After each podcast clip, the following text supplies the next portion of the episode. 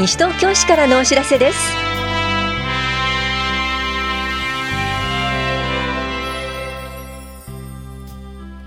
今日は仮庁舎賃貸借に伴う整備工事。花バス第2ルートの法屋郵便局停留所の名称変更などについてお知らせします。インタビュールームお話は法屋八木沢児童館の涌井俊介さん。テーマは乳幼児親子集まれです。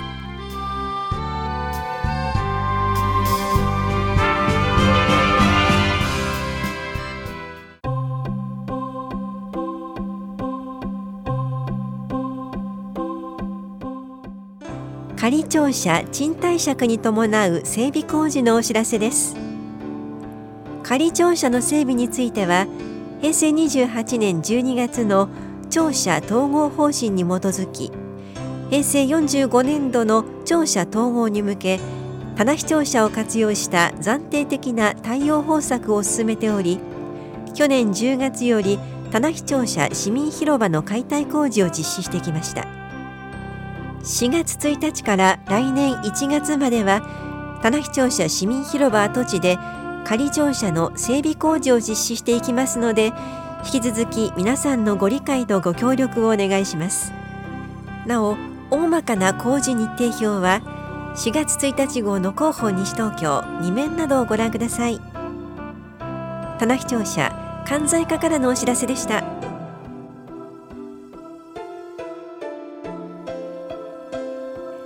花バス第2ルートの本屋郵便局停留所の名称変更のお知らせです。本屋郵便局の移転に伴い4月1日から名称を本屋小学校に変更しました。なお時刻表は変更ありません。本屋庁舎都市計画課からのお知らせでした。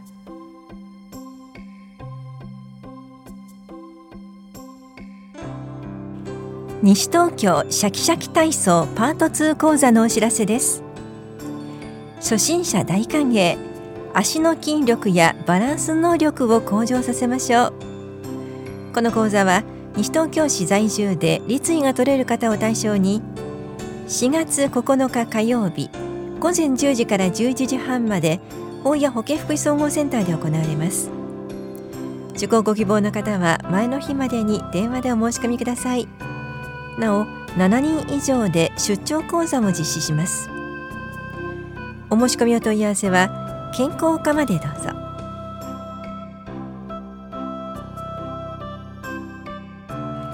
カード預かり型詐欺にご注意ください。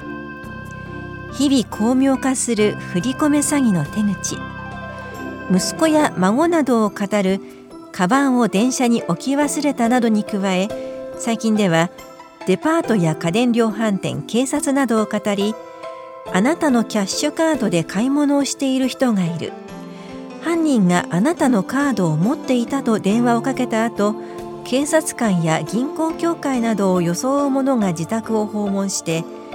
今持っているカードを渡して暗証番号を教えてと言ってキャッシュカードをなばし取り預金を引き出すという手口が増えています。警察や銀行協会などがキャッシュカードを預かることは絶対にありません。このような電話がかかってきたらすぐに110番をしてください。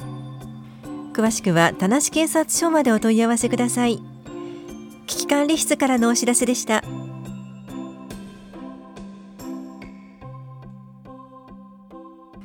高齢者主義治療割引券の交付についてお知らせします。65歳以上の方が高齢者指定治療院でマッサージ治療などを受ける際に治療料金の一部を助成する割引券を発行します。割引券は1人月1枚1回の保険外治療料金から1000円を割り引きます。交付期間は来年3月までで割引券12枚を限度に交付します。申請は運転免許証保険証など本人確認ができるものを持参の上棚視聴者1回法や保健福祉総合センター1階の高齢者支援課または各出張所の窓口へお越しください。なお市内の治療院の方で高齢者指定治療院への指定を希望される場合はお問い合わせください。お問い合わせは高齢者支援課までどうぞ。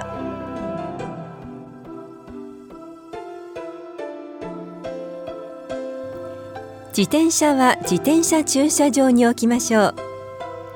自転車バイクは手軽で便利な交通手段の一つとして皆さんに利用されています。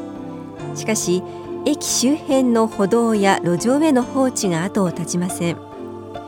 歩道は高齢者の方、障害を持つ方、子どもなどさまざまな人たちが利用します。こうした歩道に自転車、バイクなどが放置されると利用する方の通行の障害となるばかりではなく災害緊急時の活動の妨げにもなります。通勤通学買い物などで自転車原付バイクなどを利用する際は一人一人が責任を持って自転車駐車場などを利用しましょう。なお原付バイクは場所により制限があります。また西東京市では西東京市自転車等の放置防止に関する条例により市内の各駅周辺を自転車等放置禁止区域に指定しています。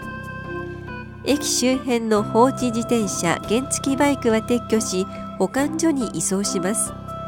撤去した自転車などを返還する際は撤去保管料として自転車は2000円原付バイクは3000円を徴収します。西東京市道路管理課からのお知らせでした。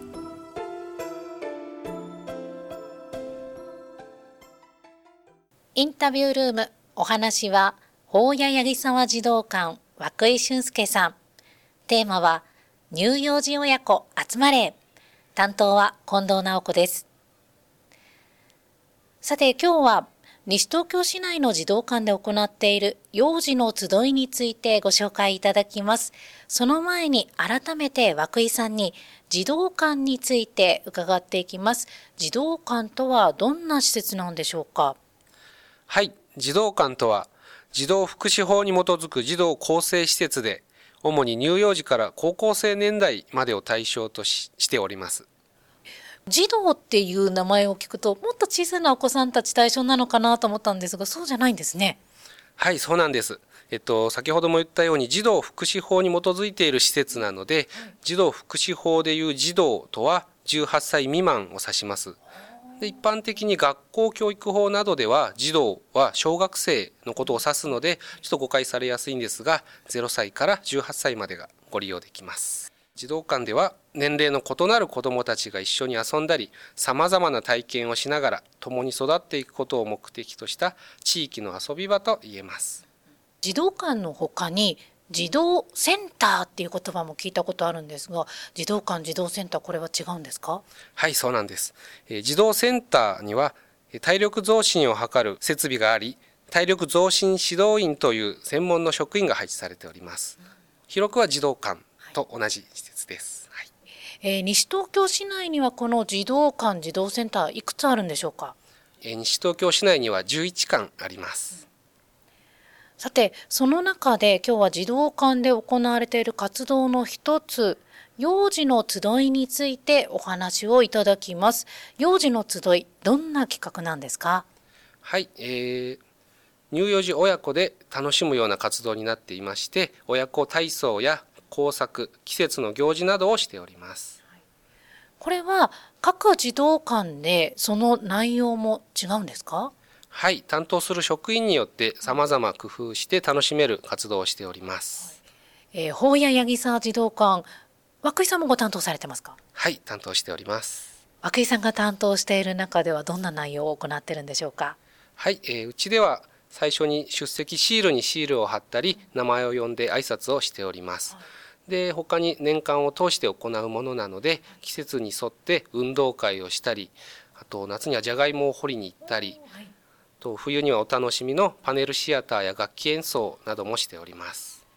これまで参加された皆さんどんな声が上がってますか？はい。年間通してとても楽しかったという声が、えー、ありまして、はい、で他に下の子もいるのでまた来年も参加したいというような声があってとても嬉しく思っておりますえー、それでは改めて平成31年度幼児の集いについて詳しくお話を伺っていきますが、あの平成31年度リニューアルされたんですよね？はいそうなんです、はい、今までは全館同日に実施していましたが、今年度は利用者の皆さんが参加しやすいように実施曜日を火曜日または木曜日にしたりなど、はい、各館で日にちを設定しております。はい。あ火曜日の担当官木曜日の担当官があるということでこれは例えば、えー、曜日日時などはどこかに掲載されてますか？広報西東京に初回日は載せておりますが2回目以降は市のホームページの方でもご覧になれます。場所は各児童館だと思うんですがこれはあの自分の家の近くの児童館じゃないといけないんですか？はい。基本的には近くの児童館に来られる方が多いんですが西東京市だけではなく、えっと、隣の市や区他の県の方も参加しています。はい。そうしましたら幼児の集いについてですけれども、えー、参加対象はありますか？はい。対象は今年度3歳以上になる幼児と、えっと、その保護者が対象になっております。はいえっと、親子ともに上履きあとは動きやすい服装で来ていただくことになっております。はい。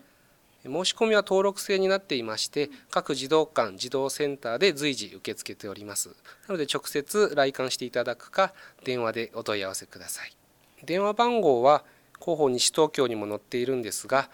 市のホームページにも児童館児童センターの紹介をしております。QR コードを読み取っていただくと見られますのでぜひご覧ください QR コードは広報西東京の記事にも載っています。涌井さん最後に市民の皆さんへ一言お願いします。はい児童館では乳幼児親子が楽しめる活動を企画しておりますのでぜひご参加ください。インタビュールームテーマは乳幼児親子集まれ。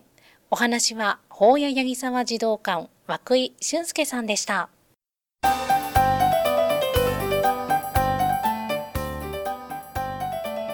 春の雑草を観察しながら環境との関わりを考えてみませんか？エコプラザの雑草教室春の雑草のお知らせです。この催しは市内在住在勤在学で18歳以上の方を対象に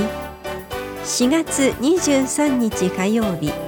午後1時半から3時半まで行われます。当日は野党省バス停で集合し新川暗渠からエコプラザ西東京まで移動します。参加ご希望の方は電話、ファックス、メールでお申し込みください。なお定員は15人で申し込み順となります。お申し込みお問い合わせはエコプラザ西東京までです。環境保全課からのお知らせでした。